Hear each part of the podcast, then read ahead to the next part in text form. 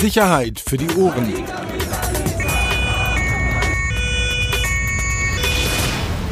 Der Podcast aus Berlin. Herzlich willkommen. Den mach nochmal. Herzlich willkommen. Da, komm, nee, nee, wir fangen nochmal neu an. Sonst Nein, lass laufen. Sonst ist das egal. mit dem Schneiden so schwierig, Mensch. Ist doch so. egal, lass einfach laufen. Okay. So, wir sind schon mittendrin, äh, liebe Cutter, die ihr jedes Mal für uns diesen Podcast produziert. Lasst einfach laufen. Macht euch wenig Arbeit. Es gehört dazu. Wir, wir, äh, die alte Regel im SIFO-Podcast lautet ja, wir schneiden niemals. Ich glaube, wir haben in den drei Jahren nur einmal was gepiept, ne? Ein einziges Mal. Einmal, ja. Einmal, ja. das bei der, bei der Frau von, du weißt schon wer. Genau, und wenn dieser Podcast für irgendwas steht, dann dafür. So, ähm, Sonntag, der, was haben wir heute? 3. Mai? Äh, ja. Mai ist ja immer bei uns ein sehr, sehr aufregender Monat. Alle haben Geburtstag. Wahnsinn. Hier mit so privaten Sachen um die Ecke. Ähm, lass mal anfangen. Du warst am 1. Mai unterwegs, einiges zu erzählen. Lass uns mal über die ZDF-Geschichte ein bisschen sprechen. Also die Kollegen des ZDF, die angegriffen wurden.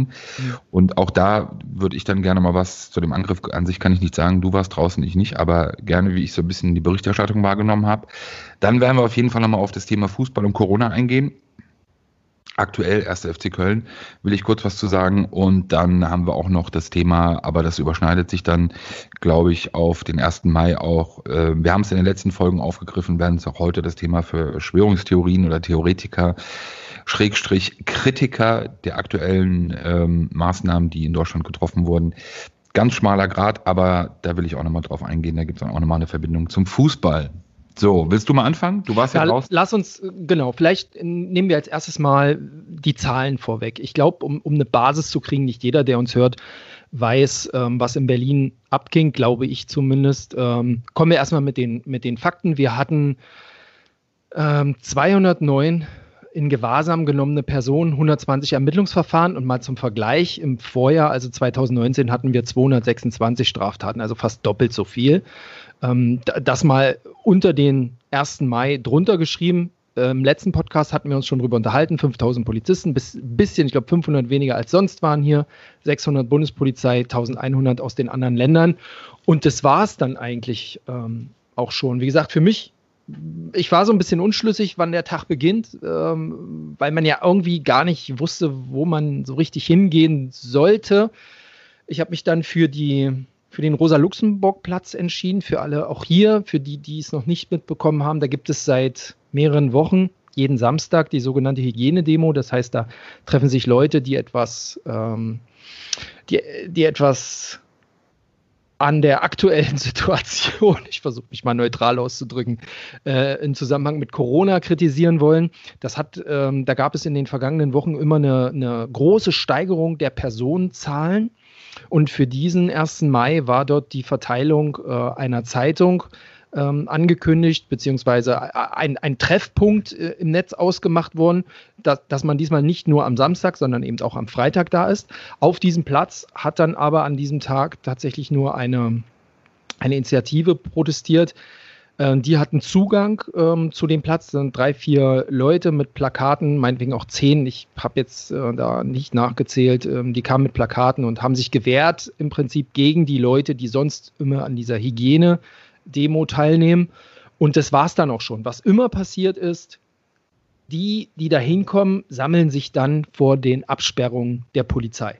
Auch hier gab es taktisch eine, eine Veränderung. Das heißt, diese ähm, die Absperrungen der Polizei sind halt immer größer geworden. Ne? Also man hat immer weniger Leute auf diesen Platz gelassen, beziehungsweise dann gar nicht mehr. Und auch vor den Absperrungen, äh, wenn es da dann eine Ansammlung von Menschen gab, ist man dann da rigoros rein, hat gesagt, was heißt rigoros, nach dreimaliger Aufforderung, Lauti, hört mal, Infektionsschutzgesetz, bitte verteilen.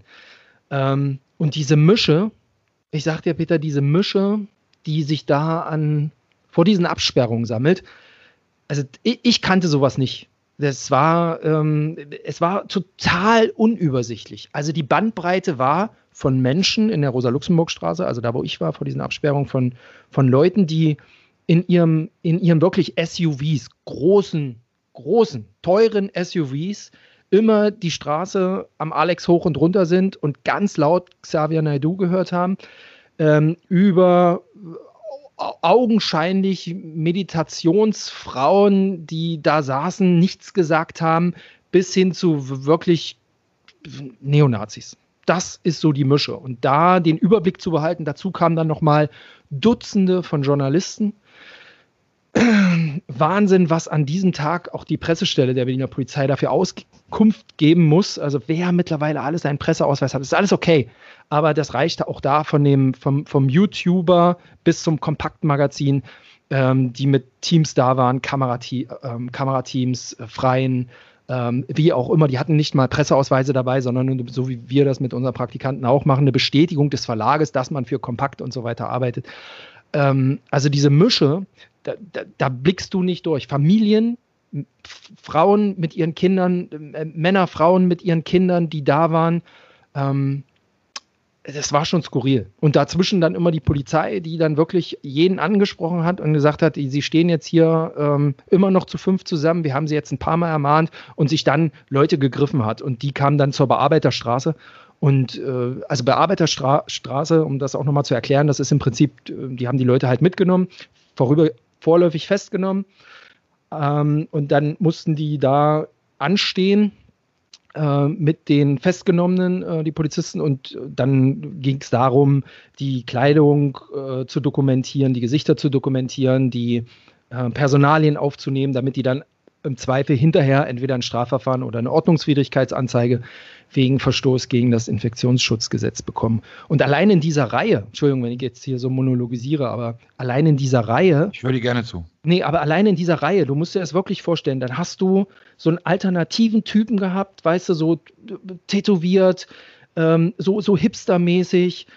Er, der stand dann hinter einem Scheitel, also klassischer Neonazi, dahinter dann die aufgeregte Mutter, Impfgegnerin, dahinter dann irgendwie ein obdachlos erscheinender Mann, dahinter dann ein junger Schüler, dann wieder irgendwie vermummt, schwarz, schwarzes Basecap, eher so Antifa-Style. Also die, allein diese Mischung in dieser Reihe, das war schon skurril.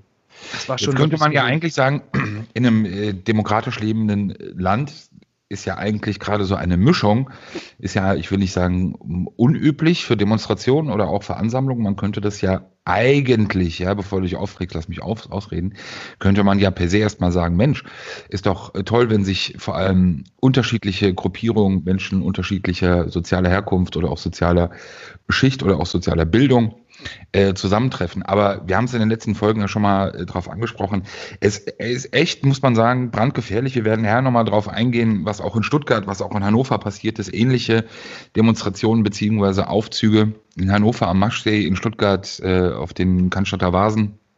Auch Tausende von Menschen, wirklich unterschiedlichster, äh, unterschiedlichster Art. Und das ist für mich halt so dieses Zeichen, beim letzten Mal darauf hingewiesen, auch wir haben ja oft diesen Fehler gemacht bei diesen, äh, bei dem Thema alternative Medien oder alternative oder YouTuber, das ist ja auch so ein bisschen spöttisch äh, abgetan. In der aktuellen Situation, und ich, das wird mir jeden Tag deutlicher, auch muss ich ehrlich sagen, aus dem Bekanntenkreis, aus, aus, dem, aus, aus Menschen, die ich, mit denen ich Kontakt habe, also dieses Überhandnehmen von wo informiere ich mich, worauf, worauf höre ich und auch wirklich da dann auf höchst höchst zweifelhafte ähm, Ursprünge komme, beziehungsweise Urheber komme, das ist, das ist Wahnsinn. Das ist echt irre und ähm, ich bleibe dabei, für mich ist das brandgefährlich und äh, ich bin mir nicht sicher, ich hatte gestern einen kurze, kurzen Twitter-Dialog mit, mit, mit einer Person, die ich auch wirklich sehr schätze. Für mich ist echt eher die Frage, ist das jetzt ein singuläres Ereignis aufgrund von Corona? Viele Fragen, keine Antworten, wenig Antworten der Virologen, wenig Antworten der Politik. Das ist natürlich der perfekte Nährboden. Aber ist das ein singuläres Ereignis jetzt, das wir in dieser Corona-Phase haben? Oder wird das etwas sein, das Bestand haben wird? Und wenn zweiteres eintreffen sollte, sage ich dir ganz ehrlich, dann äh, haben auch wir, also gerade bei dem, was wir beide machen in unserem Beruf, ähm, ist das, was so vor einigen Jahren dann so ein bisschen als Lügenpresse abgetan wurde oder unsere, unsere Glaubwürdigkeit unterminiert haben soll, ähm, ist das ein Witz dagegen. Also ist das echt irre. Aber lass uns doch mal äh, zurückkommen auf, auf den 1. Mai. Vielleicht eine Sache, die du äh, mir mal beantworten kannst. Ich habe es, wie gesagt, ja lediglich über Handy oder iPad verfolgt. Was ich teilweise sehr befremdlich fand, war die doch hohe Anzahl, jedenfalls auf den Fotos, die ich gesehen habe, an äh, Beamtinnen und Beamten der Berliner Polizei, die ohne Mundschutz gearbeitet haben, beziehungsweise unterwegs waren, im Einsatz waren. Ich fand auch dieses Foto, ich glaube, du hast es getwittert, von Polizeipräsidentin Slowik mit ihrem Vize Langner. Man konnte jetzt nicht genau sehen auf dem Foto, auf welchem Abstand das war, aber das sah schon recht nah aus. Auch da ohne Mundschutz. Ähm, ist das ein Eindruck, der, der falsch ist, den ich hatte? Oder nee, also ich glaube, das war, ähm, also es wurde ja vom Innensenator freigestellt, ob die Beamten Mundschutz tragen sollen oder nicht. Ähm, ich weiß nicht, wie die anderen Bundesländer damit umgegangen sind. Wie gesagt, wir hatten ja ein bisschen, bisschen Zuwachs ähm, als Unterstützungskräfte hier. Ich weiß nicht, ob da der eigene Innensenator, Innenminister selber nochmal sagen konnte, legt an oder legt nicht an. Also ich fand es durchwachsen. Also es gab immer wieder Szenen, auch am Rosa-Luxemburg-Platz. Ähm, da, da, gab es ganze Hundertschaften, die komplett mit FFP2, FFP3 rumgerannt sind. Ähm, dann am Abend in Kreuzberg dann auch nicht mehr so viel. Tatsächlich, ja, äh, Slowik und äh, der Vize und auch die Politik, die dahinter stand, Lute, äh, Chaya, ähm, die trugen am Rosa-Luxemburg-Platz alle keine Masken. Ähm, auch in der Bearbeiterstraße war das gar nicht war das gar nicht so, ähm, so angesagt. Fand ich auch merkwürdig. Das ging, also die einen haben es getragen und die anderen nicht. Also ich glaube, man kann jetzt nicht sagen, alle haben sich da irgendwie verwahrt dagegen. Ähm, es war halt, wenn du mich fragst, so 50-50, tatsächlich. Hm. Sag mal, und jetzt grundsätzlich, bevor wir zu, den, äh, zu der ZDF-Geschichte kommen, dein Fazit zum 1. Mai? Na, so wie es angekündigt hat in der letzten Folge.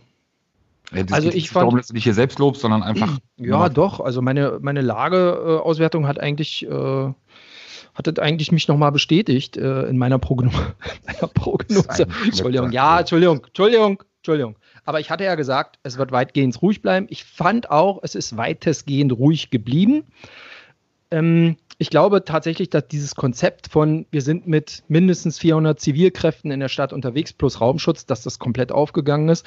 Es ließ sich am Abend in Kreuzberg nicht mehr durchsetzen, ob der schieren Masse. Das glaube ich, äh, das hat nicht funktioniert. Am Rosa-Luxemburg-Platz mit den Demonstranten, mit den Passanten, die teilweise ja wirklich äh, urbürgerlich waren. Ja, also wirklich, wo du gesehen hast, was ich gerade gesagt habe, SUV-Fahrer, ähm, Leuten, denen es auch gut geht. Das, das hast du gesehen. Mit denen, äh, glaube ich, das ließ sich alles noch handeln. Aber insgesamt, ja, fand ich es ruhig. Es war dieses übliche Geschubse, äh, Geprügle, Provoziere. Also es wurde dann abends hin in Kreuzberg alles ein bisschen nervöser, klar war so mein Eindruck, aber großartig neu war tatsächlich diese Corona-Lage ne? und dass sich halt jeder vermummen konnte, äh, wie er wollte. Das war alles neu, aber unterm Strich würde ich sagen, ey, so what? Nix. Also war okay, aber es hat sich von der Auswirkung halt auch nicht irgendwie unterschieden ähm, im Vergleich zu den Vorjahren. Ähm, unschöne Bilder, muss man auch sagen, auf beiden Seiten. Unschöne Bilder auch in diesem Jahr seitens der Polizei. Ähm, unzählige, auch ich, unzählige Diskussionen geführt. Also das fing an von, warum tragen Sie denn eine Maske? ja, weil ich eine trage. Äh, aber Sie sind doch Journalist. Ja, vielleicht genau deswegen. Bis hin zu, ich möchte hier gerne durch, durch die Absperrung. Ach, Sie sind Journalist. Äh, wo ist denn Ihre Kamera? Äh, ich habe keine Kamera. Ja, aber Sie sind doch Journalist.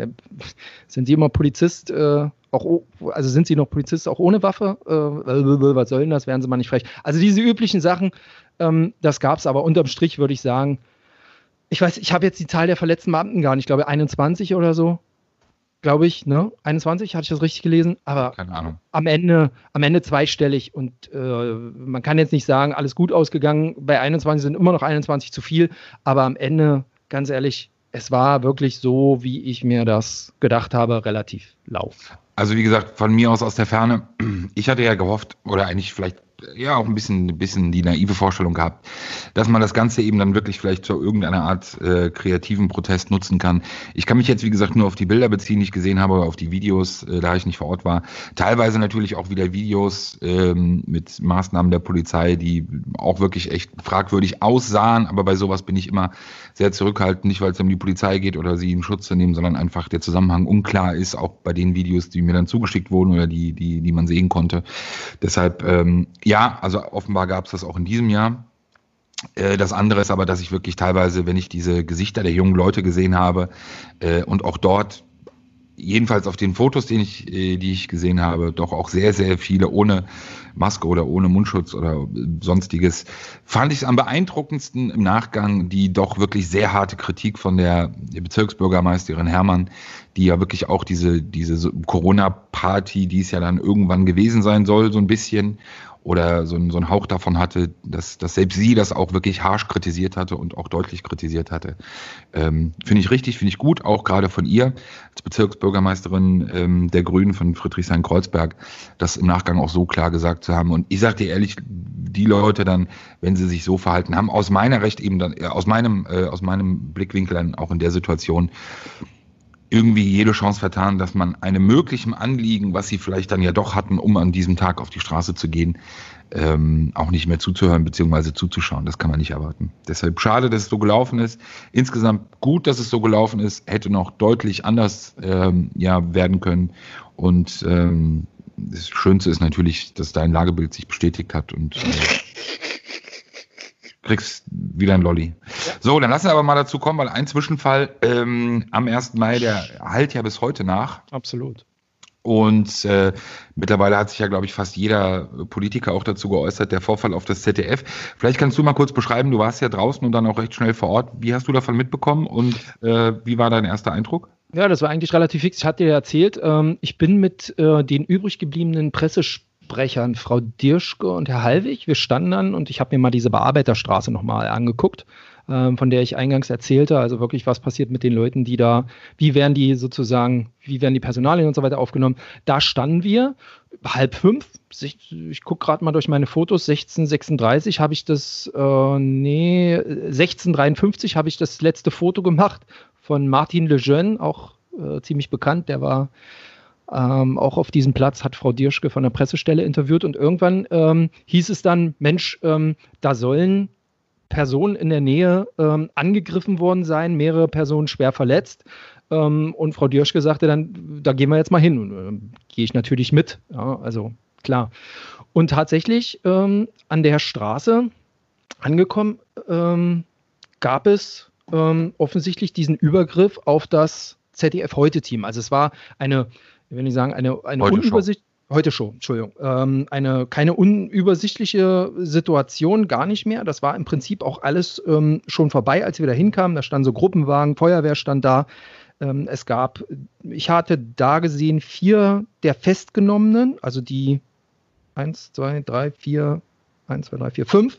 Ähm, die saßen dann an, an der Wand, äh, bewacht von der Polizei, von der Einsatzhundertschaft. Ja, und im Hintergrund lagen die ganze, lag die ganze Kamerarüstung, äh, Kameraausrüstung auf dem Boden. Ähm, ja, und der Moderator, kann man das sagen, der war vorher auch auf dem äh, Rosa-Luxemburg-Platz mit. Äh, der stand da und hat ganz eifrig telefoniert. Das war die Situation, als ich ähm, dort aufgeschlagen bin an der Stelle. Und äh, du hast ja dann, glaube ich, auch irgendwann recht schnell getwittert davon. War irgendwie, also Erkenntnislage, am Anfang hieß es ja, also heute heißt es ja sogar Totschläger. Also wusste man dann recht schnell auch, wie es dann irgendwie äh, zu der Auseinandersetzung beziehungsweise zu dem Übergriff gekommen ist?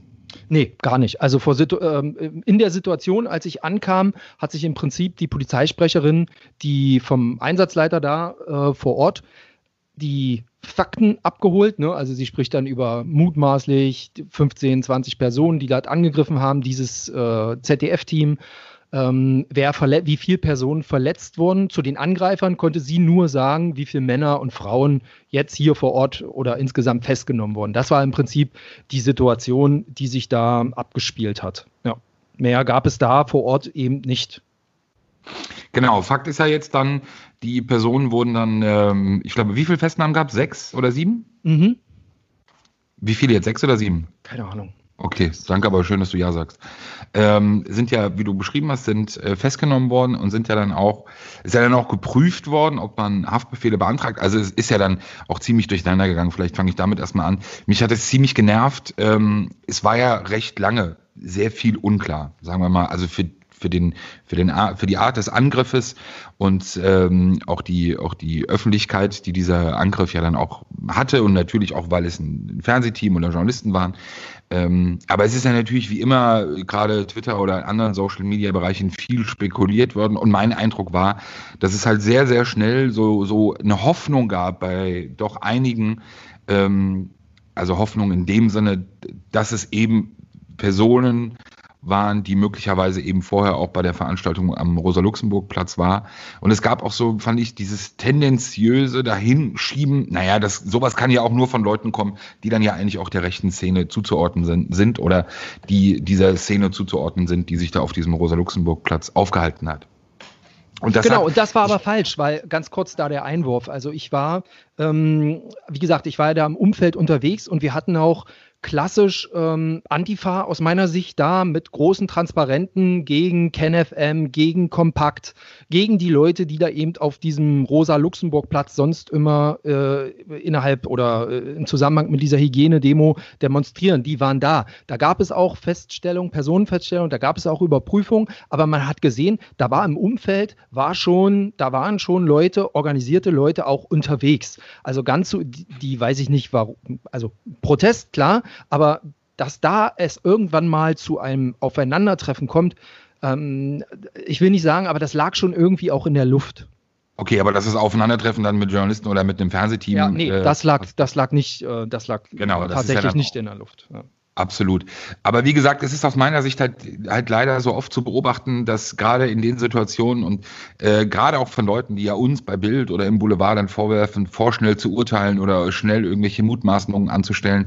Wie gesagt, wenn ich äh, Monitoring Social Media dann in, wie in solchen Tagen ein bisschen betreibe, finde ich es eben sehr auffallend und, und sehr offensichtlich, dass es das eben auch gerade da bei, bei solchen Personengruppen gibt und ähm, ein Stück weit offenbar eben auch mit dieser Hoffnung dann verbunden.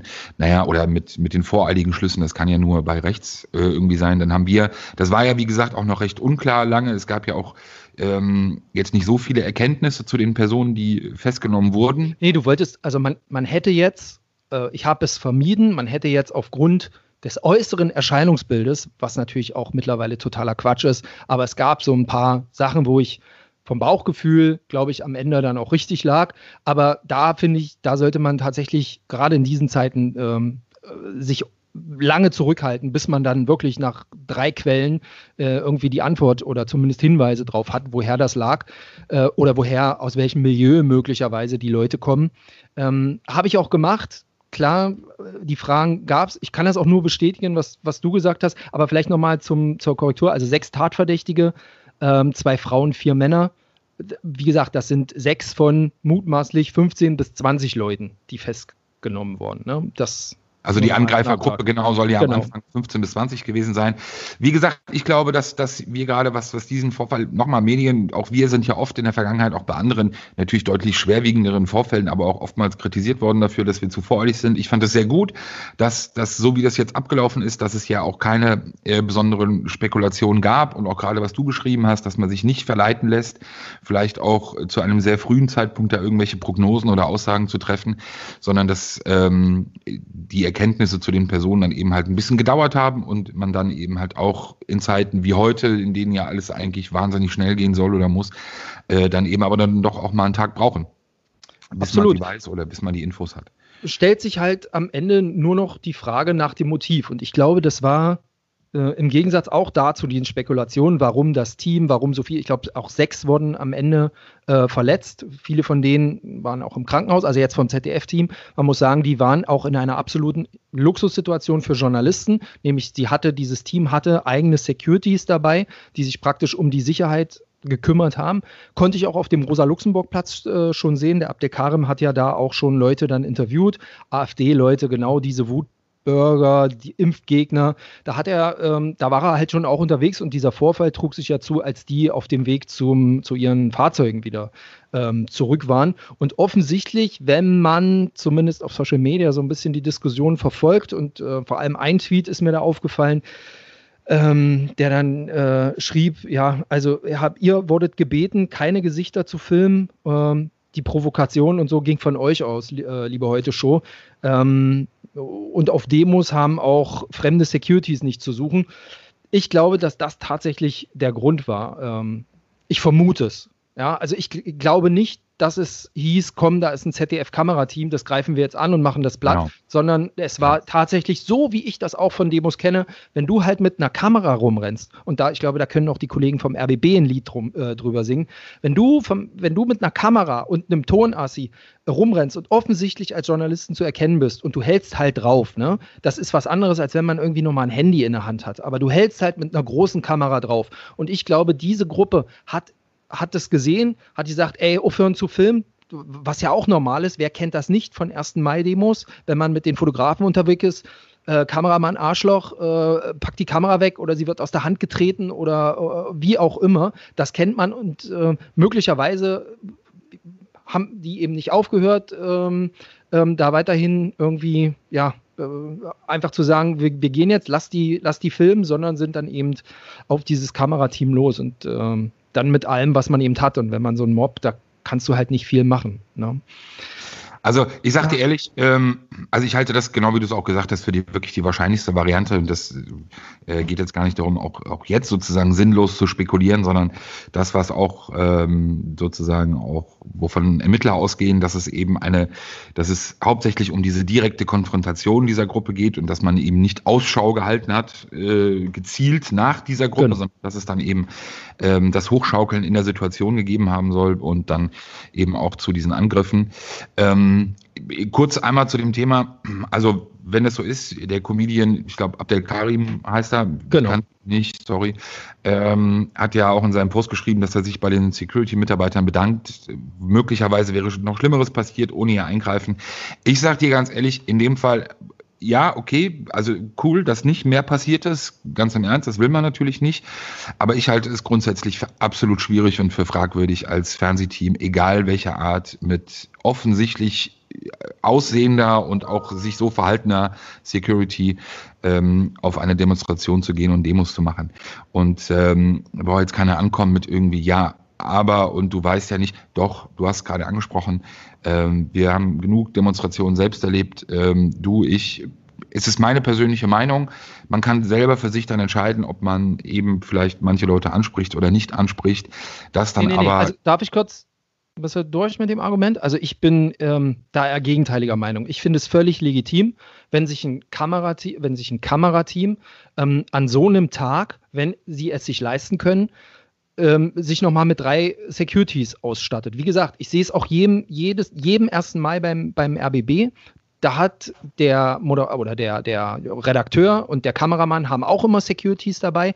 Und da geht es äh, nicht darum, irgendwie jetzt möglichst, ja, komm her, legt euch mit, mit, uns an, bei uns, wir machen hier unser Ding, sondern das ist eine reine, wirklich, das ist eine reine Absicherung. Eine Absicherung, dass man eben genau vor solchen Übergriffen, wenn irgendwer übergriffig wird, dass man als Redakteur, der jetzt vielleicht eher mit Wort und Bild umgehen kann und nicht so mit Kampfsportarten, ähm, einfach körperlich unversehrt bleibt. Die Leute sind professionell, die werden dafür bezahlt. Ich finde es vollkommen okay. Die ja, Frage Moment. ist nur, inwieweit kannst du das als Journalist ausreizen? Wenn du natürlich so ein Backup hast und denkst, okay, komm, ähm, jetzt kann ich hier wilde Sau spielen, ich kann irgendwie alles machen, was möglich ist, ich habe ja diesen Schutz dabei, dann wird es halt extrem. Ne? Dann, dann kann es, glaube ich, eskalieren man sollte da Maß halten und ich habe es so auch noch nicht, also ich kenne nur die Kollegen von Spiegel TV, die, die so draufhalten. Ähm, aber ich finde es, wie gesagt, ich finde es vollkommen okay, wenn man sich dafür Schutz holt. Also ich finde, man muss, es gehört auch dazu, dass man eben auch überlegt, wie man eben auftritt. Ähm, und das kann das ich jetzt, wie gesagt, für den, kann, genau, deshalb, du hast mich ja nicht ausreden lassen. Ähm, das Hauptargument ist eben, stelle ich mich dahin und als Fernsehteam ist es ja nochmal was anderes dann als normaler Redakteur. Ich bin ja dann eh schon meistens zu zweit, zu dritt, vielleicht sogar zu viert. Und wenn ich dann eben noch ähm, mir vorstelle, dass direkt daneben Mitarbeiter einer Sicherheitsfirma dabei sind und dann die Gruppe ähm, des Ansprechenden auf sechs, sieben anwächst, äh, muss ich ehrlich mich fragen, welchen Eindruck das natürlich auch erweckt auf die Menschen, die ich ja noch anspreche. Also was ich damit dann auch wirklich in der Situation erreichen will. Dazu kommt, was du gerade gesagt hast, wie ich mich dann auch ähm, eben grundsätzlich benehme. Ich halte es für ähm, für, für sehr, sehr schwierig. Bin auch, wie gesagt, grundsätzlich eher der Meinung, ähm, dass man, wenn man es macht und wenn man mit solchen Sicherheitsfirmen arbeitet, das wirklich auch so, so diskret macht, ähm, dass es vielleicht auch nicht sofort sichtbar oder auch nicht sofort handelbar ist. Ähm, Aber bevor wir, jetzt, bevor wir jetzt hier einen falschen Tenor reinkriegen, ähm, wichtig ist, glaube ich, dass wir jetzt nicht anfangen, den Kollegen vom ZDF die Schuld zu geben. Nee, nee, es ging Nummer, ja ne? einfach, genau. einfach zu sagen, die machen halt ihren Job und wenn da so, ein, so ein, eine Antifa-Demo oder was auch immer vorbeizieht oder eine Nazi-Demo oder wer auch immer und die halten drauf, ähm, dann ist das erstmal ein, ein Abbild von dem, was passiert und völlig legitim.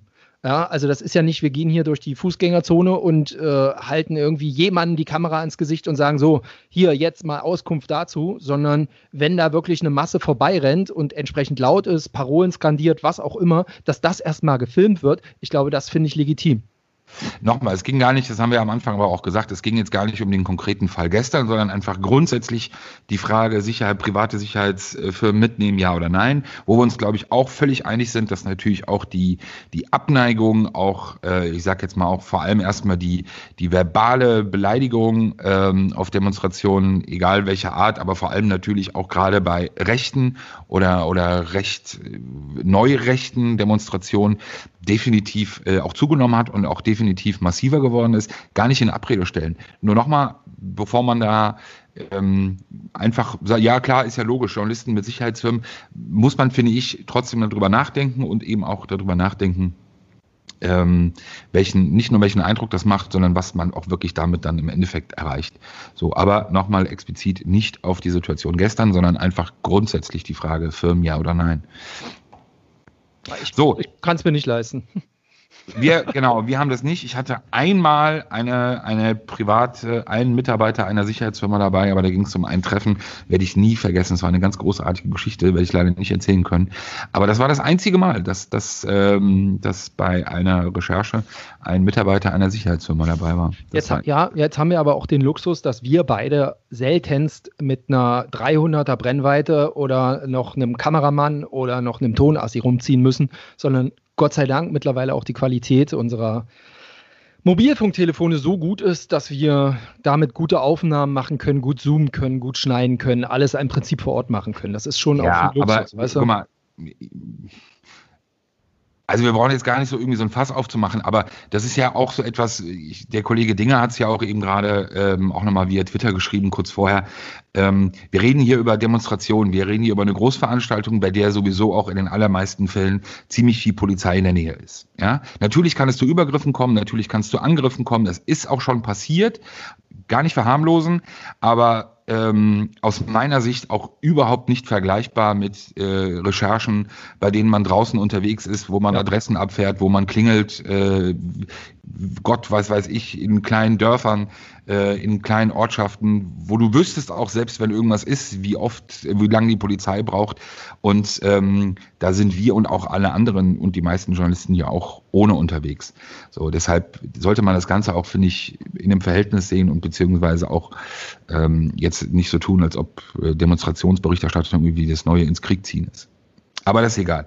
Also man muss vielleicht an der Stelle auch mal sagen, ich glaube, dass das äh, auch da relativ gut funktioniert hat ähm, mit, der, mit der Polizei. Also im, im, Hintergrund konntest du dann noch all die Zivilfahnder sehen, die, glaube ich, auch rund um diesen Platz unterwegs waren, ähm, die das mehr oder weniger, ich will nicht sagen aufgeklärt haben, aber die äh, am Ende doch dafür sorgen konnte, dass zumindest irgendjemand da noch festgenommen wurde. Jetzt muss man nochmal nachhalten, die, sind, äh, die Tatverdächtigen sind ja heute, gestern, gestern alle wieder auf freien Fuß gekommen. Dafür gab es Gründe. Du hast äh, Naja, die Gründe sind im Endeffekt äh, ganz klar. Also es gibt, ich glaube, vier Personen war kein dringender Tatverdacht ähm, äh, erkennbar, beziehungsweise ähm, konnte nicht aufrechterhalten werden. Das muss man vielleicht auch mal sagen. Das heißt, ähm, diejenigen könnten schon mit dieser Gruppe unterwegs gewesen sein, haben sich aber mutmaßlich eben nicht an dieser Auseinandersetzung beteiligt. Ne? Genau, das könnte, nicht könnte ein Grund sein dafür, dass es so stattgefunden hat. Und wenn die Personen dann eben auch selbst keine Angaben dazu machen, was sie natürlich auch nicht müssen, äh, logischerweise, dann ähm, kannst du das äh, im Endeffekt nicht bejahen. Jedenfalls dann nicht so weitgehend, dass man am Ende zu dem Schluss kommen könnte, okay, wir versuchen jetzt einen Haftbefehl zu beantragen. Dann hast du offenbar bei allen Personen eine, ein, also du musst ja dann auch einen Haftgrund haben. Also selbst wenn du den dringenden Tatverdacht bejahst beziehungsweise als ausreichend siehst, brauchst du ja zusätzlich noch einen Haftgrund. Also entweder Verdun Verdunklungsgefahr, äh, Fluchtgefahr zum Beispiel, eine, eine der häufigsten ist jetzt in dem Fall auch bei der Art äh, der Straftat, die vorgeworfen wird, ähm, wäre dann auch schon eher unüblich. So und äh, meine Information ist, dass man eben auch gar keinen Haftbefehl beantragt hat. Also natürlich wird weiter ermittelt, aber da offenbar äh, normale Wohnverhältnisse gegeben waren, das ist ja dann auch wichtig. Also hast du eine Meldeadresse, ja oder nein? Ähm, dann ähm, ist es ja auch in, in so einem Fall jetzt auch wirklich, muss man auch ehrlicherweise sagen, ähm, klar und auch nicht unüblich, dass man auch gar nicht erst den Haftbefehl beantragt. Was aber, darf man nicht vergessen, ähm, man weiß ja nicht, wie die Ermittlungen weiterlaufen. Natürlich wird weiteres, vermutlich dann auch Videomaterial oder Zeugenaussagen noch gesichtet. Also es kann sich ja noch ändern. Wie gesagt, es stellte sich ja dann raus, ähm, und das haben wir dann ja auch, wie viele andere Kollegen ja dann auch irgendwann angefangen zu berichten, dass einige der, einige der Personen, der Tatverdächtigen, ähm, ähm, staatsschutzmäßig auch bekannt sind und auch dem linken Spektrum äh, zugeordnet und zugerechnet werden. Also auch nochmal eine wichtige Erklärung, weil ich das manchmal gelesen habe. Es ist nicht nur so, dass die Personen in irgendeiner Art und Weise polizeibekannt sind und ähm, durch Straftaten irgendeiner Art aufgefallen sind, sondern sie sind eben äh, in dem Bereich Links äh, und Linksextremismus aufgefallen und waren der Behörde eben auch bekannt. So und das ist, glaube ich, etwas, was ich habe es gestern getwittert, manche offenbar so ein bisschen enttäuscht hat, was ich für echt sehr schade hielt, weil ich finde, bei solchen äh, Dingen und bei solchen Attacken und Übergriffen sollten wir wirklich das instrumentalisieren lassen, sondern sollten uns einfach nur um die Tat und die Aufklärung beziehungsweise das Berichterstatten des Drumherums äh, konzentrieren und alles andere einfach weglassen. Absolut. Und ich glaube, das Einzige, ähm, was man heute sozusagen positiv noch da melden kann, ist, dass die Mitarbeiter vom ZDF alle das Krankenhaus wieder verlassen haben. Absolut. Absolut. Ich, und da, also wir reden jetzt mal auch zum, ich glaube, beim, was ich mitbekommen hatte vor Ort, was nicht verifiziert ist, ähm, war, dass es da sich doch wirklich um, ähm, ein Kollege war offensichtlich bewusstlos, ähm, die Security-Mitarbeiter hatten zum Teil ähm, Nasenbeinfrakturen, also diese klassische Prügeleinummer, um da mal zu zeigen. Und offensichtlich gab es auch keinen, also offensichtlich selbst als sie am Boden lagen, ähm, gab es da wohl noch Einwirkungen auf ähm, auf die Mitarbeiter und das zeigt meiner Ansicht nochmal, wie, wie, wie schwer dann auch äh, dieser Übergriff war. Deswegen, so wie du es gesagt hast, weiterhin geht es um gefährliche Körperverletzung und schweren Landfriedensbruch. Genau, so und ähm, äh, versuchen wir mal den Bogen hin, ähm, aber das, das hat ja viele Überschneidungen. Ähnliche Veranstaltungen wie auf dem Rosa-Luxemburg-Platz, wie gesagt, gab es in Hannover, kann ich nichts zu sagen. Ich habe nur Fotos gesehen, die mich auch ein bisschen fassungslos zurücklassen haben. Nochmal auch da vorab, nichts gegen Kritik, nichts gegen Demonstrationen, nichts gegen natürlich auch angemeldete beziehungsweise ähm, den, den Vorgaben entsprechenden äh, Demonstrationen beziehungsweise auch Versammlungen. Aber diese Fotos vom Maschsee in Hannover, ich glaube auch laut Schätzung offenbar 3000 Leute, ähm, die mit ähnlichen Ambitionen wie am Rosa-Luxemburg-Platz ähm, angezogen waren oder, oder demonstriert haben. Ja, fassungslos. Und dann Stuttgart, Cannstatter Vasen, offenbar auch 3.000 bis 5.000 laut Schätzungen lauten und auch Journalisten, die dort vor Ort waren. Und da jetzt einfach mal anschließen an das, was wir, wie gesagt, auch zu dem Thema Verschwörungstheoretiker und Truther und alles Mögliche ja schon ein paar Mal angesprochen haben, bin ich dann irgendwann gestoßen auf, auf ähm, eine, eine Spielerfrau, obwohl die Bezeichnung ist scheiße, nein, die Ehefrau eines Fußballers, ähm, Nathalie Grahl, die dann gestern auf Instagram in ihren Stories erklärt hat, warum sie auch bei dieser Veranstaltung war. Und äh, dass sie halt gesagt hat, dass sie sich informiert äh, über all die Themen, gerade Corona und alles, was da dran hängt. Mainstream, alternativ, okay, ist ja super. Und dann sich ihre eigene Meinung bildet und dann dachte, dass sie auch mal zu dieser Veranstaltung hingeht. Und sie hat die Veranstaltung als völlig normal bezeichnet. Also es war alles super und man hat dann den Redebeiträgen bei, zugehört und entweder man fand es gut oder fand es nicht gut, aber man hat Abstände eingehalten und es war alles super und man hätte, sie hätte überhaupt niemanden da gesehen, äh, der irgendwie komisch gewesen sei oder in irgendeiner Art und Weise extremistisch. Wenn ich mir jetzt teilweise Berichterstattungen, Fotos anschaue von, äh, von Kollegen, ähm, die über die Veranstaltung berichtet haben, da muss ich ehrlich sagen, ähm, und das meine ich echt ernst, diese Naivität, also ich unterstelle der Frau ja nichts Böses. Die Frau wird sich, sie sagt, sie ist keine Impfgegnerin auch, sie will aber nicht, dass sozusagen, dass es eine Impfpflicht gibt, sie will es für ihre Kinder selber entscheiden. Alles völlig gut nochmal, jeder kann Kritik üben. Aber mit diese, diese, diese Vorstellung und auch offenbar diese grundsätzliche Uninformiertheit, mit der man dann auch so eine Veranstaltung besucht. Ich will jetzt gar nicht sagen, dass es nicht reflektiert ist, aber woher soll sie es auch wissen, wenn sie sich eben offenbar nicht auskennt? Ähm, und dann von so einer Veranstaltung zurückkommt und im Endeffekt sagt oder denkt, alles ist supi. Da muss ich ehrlich sagen, das ist das, was ich so als dieses momentan so unfassbar gefährliche ansehe, dieses Verbreiten von Halbwissen, dieses Verbreiten dieses Empfänglichsein in, in, in Zeiten, in denen die Menschen eben nach Antworten suchen und auf Antworten hoffen und sie eben dann glauben, auf eben solchen Veranstaltungen zu finden. Veranstaltungen, bei denen, wie gesagt, laut lokaler Journalisten eben auch einschlägiges und, und ganz klare Klientel gewesen sein soll. Ähnliche Mischung, wie du sie beschrieben hast, ähm, aus Berlin. Wie gesagt, nochmal, man kann das kaum jemandem vorwerfen, der sich eben damit nicht beschäftigt, dass es ihm nicht auffällt. Aber ich muss mich doch auch dann wenn ich mich um all diese Themen informiere, dann muss ich mich doch auch informieren darüber oder versuchen, Informationen dafür zu bekommen, davon zu bekommen, was das für Veranstaltungen sind. Und das, äh, wie gesagt, gar nicht falsch verstehen keine Kritik an der, an der Frau an sich, aber es lässt mich ratlos zurück, weil es für mich so ein Sinnbild ist und Stereotyp ist für, glaube ich, ganz, ganz viele Menschen äh, und viele, viele Gruppen, ähm, die einfach in diesen Zeiten, und das wird wahrscheinlich noch viel mehr werden, äh, eben auf der Suche nach Antworten sind. Und als ich dann heute Morgen ähm, einen Tweet gelesen habe von Roberto Hilbert. Roberto Hilbert, für alle Nicht-Sportler, war mal Fußballer, ist jetzt Trainer bei, bei Kräuter Fürth. Der war mal sehr erfolgreicher Fußballer. Ich glaube sogar deutscher Meister, auch mit VfB Stuttgart. War wirklich sehr erfolgreich, viele Bundesligaspiele gemacht. Der heute Morgen dann einfach so einen Tweet absetzt, äh, ja, sagt mal eure Meinung. Äh, glaubt ihr an den, Vi an den Virus oder äh, hat das irgendwie einen anderen Ursprung? Jetzt so ungefähr im O-Ton. Und du, ich, mir geht das so, ich lese das und du merkst ja dann sofort, und Journalistenkollegen haben ihn auch dann darauf angesprochen, er hat dann so ein paar Diskussionen mitgeführt, aber auch eher so halbherzig und sagte dann, er hat den Tweet auch gelöscht, sagte, nee, nee, ich wollte doch nur Meinung einholen. Ja, Meinung. Er hat aber gar nicht verstanden, dass die Frage, die er ja schon gestellt hat, offen ließ, und das ist ja das, was ja viele der, der Alternativen oder der Verschwörungstheoretiker ja auch beschäftigt, äh, beziehungsweise ähm, umreißt, dass es dieses Virus entweder gar nicht gibt oder dass dieses Virus eben einen ganz bestimmten Hintergrund beziehungsweise Zweck erfüllt, der auch von ganz bestimmten Menschen, natürlich sind sie auch immer wieder dieselben Menschen, bewusst genutzt wird oder instrumentalisiert wird, um selber Geld zu verdienen. So als eine der klassischen Varianten, die es hier gibt.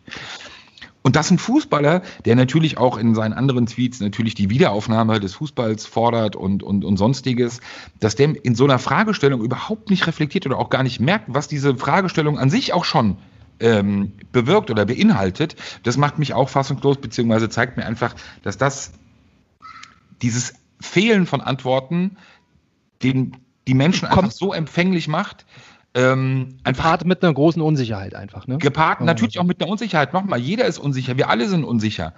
Ähm, und es soll auch niemandem verboten werden, bitte, ja, nicht falsch verstehen, jeder soll sich informieren. Er soll auch, dann soll er ja nicht lesen oder soll alternativ lesen, was er will. Gibt ja genug mittlerweile. Aber ich muss doch in der Lage sein, darüber zu reflektieren, beziehungsweise ich kann doch nicht das ist das, was, was für mich wirklich ausschlaggebend ist ich kann nicht einfach eine Frage in den Raum werfen, ob dieses Virus überhaupt existiert.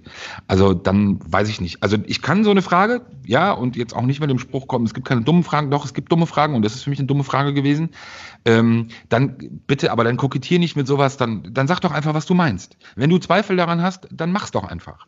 Also dann, ja, dann diese Leute kriegen aber, aber die nutzen, glaube ich, gerade wirklich diese, diese, diese Welle, diese große Unsicherheit so gut aus. Ne? Also gerade wenn man sich bei den einschlägigen Typen einfach mal Videos von vor, ach, nicht mal, halbes Jahr anguckt, ne? weit vor Corona. Ähm, und dann mir erzählt wird, dass die Welt von Reptiloiden beherrscht wird, ja, und äh, dass Außerirdische ab und zu bei uns landen, ja, und äh, zusammen mit den Rothschilds ähm, sozusagen über den Verlauf der aktuellen Menschheitsgeschichte ähm, sozusagen den, den festlegen. Und die erzählen mir jetzt was von hier äh, Grundgesetz. Das ist so skurril. Da frage ich mich, äh, ich habe es ja gestern auch wieder gesehen, da gehen Menschen durch die Masse, denen wird applaudiert das ist so skurril. Ähm, ja, aber Moment, das Moment, mag in der, ganz, ja? ganz, kurz, das ist ein ganz gefährlicher Punkt, weil, und ich glaube, so intelligent, beziehungsweise ist gar keine Frage der Intelligenz, aber so clever sind sie mittlerweile, dass, äh, und ich glaube, dass, das haben sie eben erkannt. Also viele Betreiber, und da werde ich jetzt keine Namen nennen, weil es mich wirklich anwidert, aber viele Betreiber eben über, oder dieser Kanäle und einzigen Namen, den man nennen kann, ist natürlich Xavier Naidu, weil es ja hinlänglich bekannt ist, diese dieser gemeinsame Nenner, weil das ist ja auch eine sehr heterogene Szene, dieser gemeinsame Nenner, wir setzen uns jetzt für unsere Grundrechte ein, für das Grundgesetz ein. Ähm, das ist ja ein wirklich aus meiner Sicht auch schon eine sehr perfide Strategie, aber der, die perfekt funktioniert, weil jeder aus der Mittelschicht, auch aus der Oberschicht, auch jeder Bürger setzt sich ja ähm, gerne für das Grundgesetz ein. Also auch jeder Bildungsbürger äh, setzt sich ja gerne dafür ein. Also worauf ich hinaus will, auch vielleicht jemand, der sich sonst mit diesen Kanälen ähm, qua seiner, seiner Tradition oder seiner eigenen Rituale sich zu informieren, ähm, vielleicht bisher noch nicht auseinandergesetzt hat. Das heißt, du musst, du bist aktuell vielleicht ein Stück weit verunsichert, du bist empfänglich und dann hast du diesen, diese, diesen großen, diesen großen gemeinsamen Nenner, der Kampf für die Grundrechte. Und das ist halt echt perfide, weil dagegen kannst du erstmal so als Totschlagargument wenig sagen. Und dann musst du dich aber halt natürlich auch mit den Leuten auseinandersetzen, die das fordern. Und das ist halt genau wie du gerade sagst, wenn man sich eben dann wirklich mal mit diesen Personen auseinandersetzen würde, die mit dieser ja ganz ganz logischen Forderung nach draußen treten, aber was was sie sonst machen, was sie sonst tun, wofür sie sich sonst wirklich auch als investigative Journalisten vorstellen. Man muss das wirklich, es gibt teilweise Videos, die haben mehrere hunderttausend beziehungsweise fast Millionen Views. Da sitzt ein Typ, der seit Jahren auch in dieser Szene bekannt ist, der den Leuten erzählt, ähm, dass, da geht es natürlich auch in die Richtung Bill Gates, das ist, spielt ja auch bei vielen eine Rolle, also dass der hinterher dem Ganzen irgendwie steckt. Und dann beschreibt der, warum das so ist, weil er aufzeigt, äh, für was die Foundation von Bill Gates und seiner Frau mal gespendet hat und welche andere Firma an welche an welcher Firma beteiligt ist. Dann entsteht, entsteht am Ende so ein Tableau, das hat er gut gemacht, so ein Organigramm, sieht nett aus und das ist dann der Beweis. Und das Krasse ist, dass du halt wirklich, wenn du auch in den Kommentaren drunter schaust, es wird gar nicht offenbar entweder gar nicht mehr oder viel zu wenig einfach auch in Frage gestellt oder einfach gesagt, ey Digga, ja und jetzt? Du hast hier ein Organigramm gemalt, das einfach nur zeigt, wer sozusagen an wem beteiligt ist. Und das Schlimme ist, und dann kommt immer, ja, du bist so naiv und du glaubst wirklich, und das war's dann und mehr nicht. Ja, aber das sind keine Argumente, das sind keine Beweise. Genauso wie Jörg Taus äh, mich monatelang mit dem gestritten habe, ehemaliger SPD-Bundestagsabgeordneter, der dann ja mal verurteilt wurde, wegen was auch egal, ähm, der auch immer dieses, dieses Amri-Ding, Amri-Ding war V-Mann. Ja, also es gibt immer dieses Narrativ, es gibt das Ende, also das Ende der Recherche ist eh schon, wird vorausgesetzt. Bill Gates steckt dahinter. Also das ist sozusagen ja die Formel, das Narrativ, mit dem man durch die Welt geht. Und alles andere wird dann nur dazu gepumpt. So, aber dass man einfach mal hinterfragt und sagt, nochmal, ich bin der Erste, der dich unterstützt, wenn Amri ein V-Mann war, wenn es die Belege dafür gibt, bin ich der Erste, der sagt, Mensch, drüber berichten. Aber all das, was wir bisher haben, reicht dafür nicht. Und reicht auch nicht zu dieser Aussage. So, warte mal ganz kurz. Danke, mein Schatz. Gehst du kurz zur Mama? Ich komme gleich. Ähm, deshalb, so, wir müssen, glaube ich, langsam zum Ende kommen. Ja, ja. Ich will nur sagen, dass es die Leute sogar bis zum, ähm, bis zum Oranienplatz geschafft haben. Ne? Also an, äh, wer, an wem ich da an diesem Abend vorbeigerannt bin, aus dieser Truther-Szene, ja, oder Leuten, die Merch trugen von bestimmten Leuten, ähm, bis hin zu Postern, Covid-19, das Psyop und die waren alle da. Also es gab überhaupt keinen Stress da. Also für mich jedenfalls nicht sichtbar. Äh, bin jetzt auch nicht der Typ, der solchen Leuten dann hinterher rennt und guckt, ob die irgendwo Ärger kriegen. Aber alle, gibt ja äh, genug Leute, die ihren eigenen, äh, eigenen Merch vertreiben oder so Erkennungszeichen. Ne? Ich sage nur die geknüllte, die geknüllte Alu Aluminiumkugel um Hals. Die waren zum Teil tatsächlich auch um 18 Uhr in der, am Oranienplatz. Also im, im Kern der, der linken Szene da. Und die liefen da halt rum. Ja, eben auch die Journalisten, die ich vorher am Rosa-Luxemburg-Platz gesehen habe, die waren auch da. Ähm, das fand ich dann tatsächlich. Aber ist doch klar, es gibt dann natürlich inhaltlich viele Überschneidungen und das ist schwierig. Du hast eben nicht mehr diese klassischen Lager und es macht sowieso auch wenig Sinn, ja ein Lager zu denken, aber die Lager, die es eben dann 80er, 90er, äh, die auch die wenigen oder deutlich weniger Lager, die es ja mal gab, die haben es auch vielleicht einfacher gemacht, einen Überblick zu behalten. Wie gesagt, mittlerweile klassisch links, rechts, Mitte ist ja sowieso so gar nicht mehr gegeben. Und wenn du inhaltlich dann eben teilweise Kritikpunkte nimmst der einzelnen Szenen, gibt es halt auch immer wieder Überschneidungen. Ja, es ist ja gar nicht so voneinander zu trennen. So. Deshalb ist ja im Endeffekt auch keine Überraschung, wenn es dann auch da natürlich, ähm, wenn Menschen dort auftauchen, weil sie sich äh, dort auch zugehörig fühlen, beziehungsweise auch, auch äh, der Klientel. Okay. So, bevor es jetzt hier Komm, zu laut ja. wird, äh, das letzte Thema, 1. FC Köln. Ich sage nur mal ganz kurz, bei der nächsten Folge werden wir es aufnehmen. Das, was ich heute nur gelesen habe, ist aus meiner Sicht eine Schande. Ähm, alle Fußballfans äh, werden wissen, was ich meine, aber das greifen wir beim nächsten Mal, mal okay. auf. 50 Minuten reicht auch für so einen kleinen Podcast-Snack. Sehr schön. Alles klar. Rossi, dir einen schön. Ähm, kommst du wieder arbeiten oder bist du noch auf Tour? Ich bin auf Tour. Okay, alles klar. Ich bin arbeiten, wie immer.